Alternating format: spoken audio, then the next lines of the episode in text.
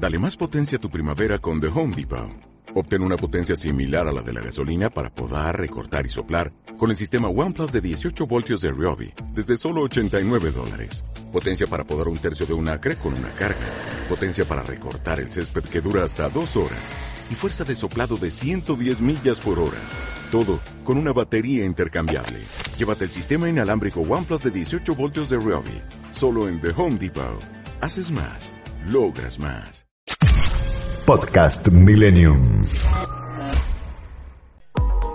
Enredados. Temáticas actuales que involucran a adolescentes y a jóvenes adultos.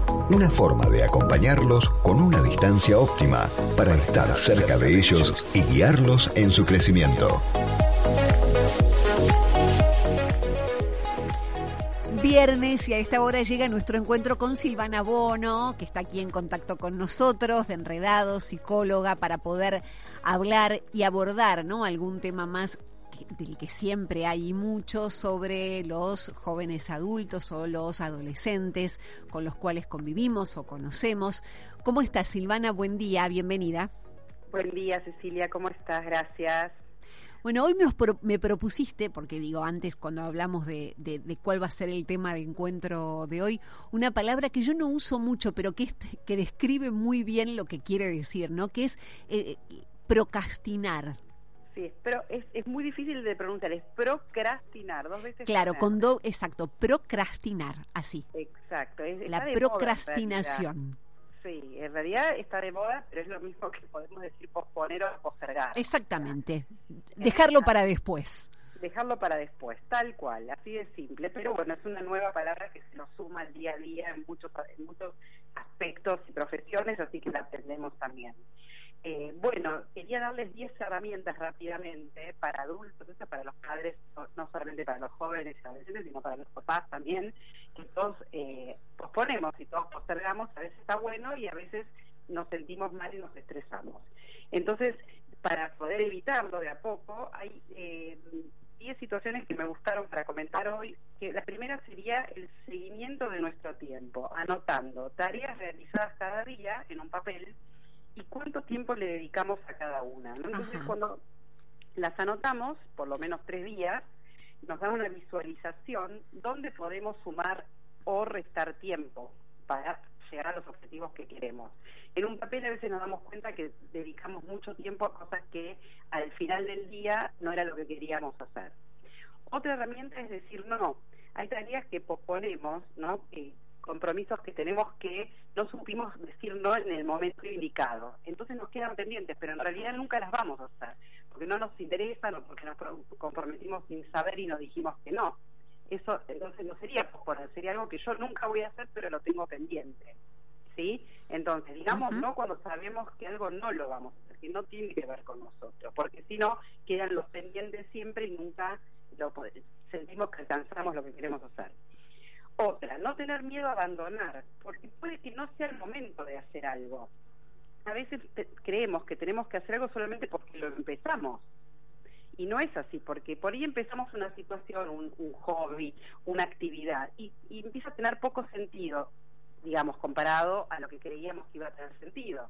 Entonces, eh, tenemos que dejarlo de lado, dejamos de hacerlo. Eso no es postergar, eso es simplemente darnos cuenta que no es empezamos una situación que no queremos continuarla. Bien, que no tendríamos ni que haber empezado, digamos.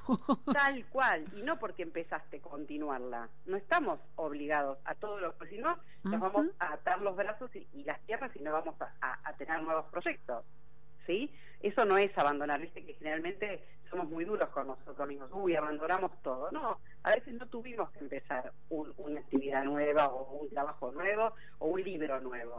No por eso es abandonar. Claro algo que a mí me gusta mucho, que es la próxima, que es gestionar la energía, no el tiempo, porque el tiempo muchas veces está, pero elegimos el tiempo cuando estamos agotados, ¿viste? Cuando venimos de terminar una jornada.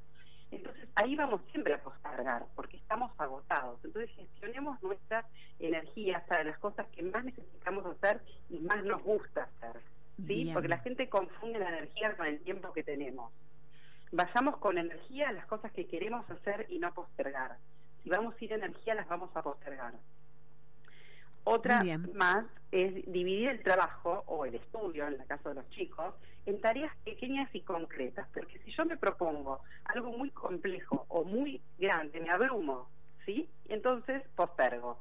Entonces, pequeñas tareas para llegar a nuestro objetivo. Vemos más claro el camino y bajamos la resistencia a hacer cosas que las dejamos sin hacer. Entonces, pequeñas tareas. Las pequeñas tareas nos van a llevar a los grandes proyectos. Y después establezcan una recompensa para cuando terminen una tarea. Porque los, tanto los chicos como los grandes necesitamos recompensarnos, darnos un gusto, pero para eso tenemos que saber de nuestros incentivos. ¿Qué nos incentiva? Hagamos una lista que nos gusta, que nos da placer, que nos relaja una vez que cumplimos con esas tareas tremendas, aburridas, difíciles. Es muy importante saber recompensarse. Otra más, otra herramienta más, es decir, es hacer público lo que tenemos que hacer. A veces cuando lo comentamos en la familia o con nuestros amigos o nuestras redes, nos sentimos con más responsabilidad y más compromiso y lo hacemos y dejamos de postergarlo. ¿Sí? Claro, el tema de hacerlo público hace que eso, eso genera de alguna manera un compromiso. Exactamente, exactamente. Y las últimas tres son, una, antes que empiece la semana, hacer una lista corta de tareas, ¿no? ¿Por qué? Porque cuando uno hace esas listas largas, da la sensación de descontrol, que no voy a poder hacer nada en la semana. Y me estreso y me frustro, más que nada en los jóvenes, ¿sí? Hagamos listas cortas focalicemos el objetivo de lo que queremos hacer y van a ver que van a postergar menos. Y de, otra cosa muy importante es no olvidar el objetivo. A veces estamos muy aburridos de hacer ciertas cosas o no sé, es muy complicado. Pongamos un cartel en casa o en la oficina o en el colegio, en el banco, en la universidad. ¿Cuál es el objetivo? Cuando lo tengo claro, esas tareas aburridas no me ganan, no postergo. Y por último, lo más importante, hacer de nuestras tareas un hábito. ¿sí? Porque la única constancia que, nosotros podemos llegar a lograr es si cambiamos y trabajamos nuestros hábitos, como en todo, como en todo lo que vamos haciendo. Averigüemos qué nos hace aplazar las cosas que constantemente, las que nos hacen postergar. Una vez que averiguamos, armemos hábitos, trabajemos hábitos que nos va a dar una constancia y no vamos a procrastinar más al menos un poco menos. Interesante con esto de la procrastinación, porque pensaba cuánto sentimiento a veces hay de frustración, ¿no? Cuando uno dice no no llego, pero lo que nos propone es de alguna manera que está bueno también además para esto este, esta altura del año, ¿no? Que marca como el arranque de la segunda parte del año, que a veces se nos hace que estamos más cansados y demás poder volver a ordenar y ver este en qué nos va el tiempo, ¿no? Este, porque a veces realmente dice, no tengo tiempo y no llego y no llego y nos volvemos a frustrar. Bueno, de alguna manera esto es priorizar y esto de poner el objetivo, este, hoy nos diste una tarea para todos, me parece, no más allá de los adolescentes. Y está bueno pensar que cuando uno tiene pocas energías, hacer las tareas que nos salen más fácil. Y cuando estamos con toda la energía, algunos es cuando se levantan, otros después del mediodía, para cada uno es diferente cuando uno tiene mucha energía, hacer por ahí lo que más nos cuesta, ¿eh? porque a veces lo hacemos al revés. Entonces, y lo dejamos claro, claro. ¿eh? Eso es importante, eso es importante. Y sirve también para el fin de semana, que muchos no trabajan Bien. semana, para visitas que tenemos que hacer pendientes, ver cuál queremos, cuál no, distinguirlo, porque a veces no estamos postergando, a veces no queremos hacer algo.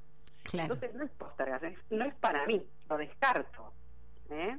Hay que descartar situaciones, no todo se posterga y no todo es para uno. Entonces, bueno, ahí ver bien dónde pongo la energía, las listas son buenísimas para escribirlas, para visualizar. Que si empecé algo puedo dejarlo y no, no soy una persona que abandona todo. No era para mí, no es que postergué. Puedo empezar otra cosa. Seamos con todo lo que nos está pasando, como decís vos también la segunda parte del año, seamos más flexibles con nosotros mismos. Y es genial la recompensa. Darnos un premio.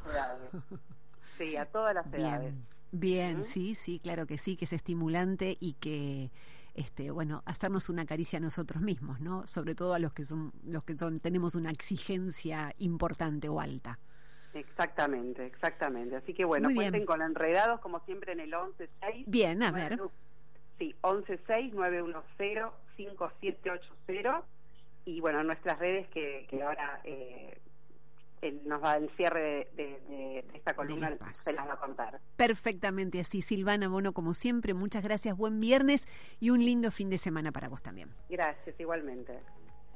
Hasta aquí, Enredados. Contactanos en Instagram a través de arroba enredados.psi Milenio 106 Podcast Millennium.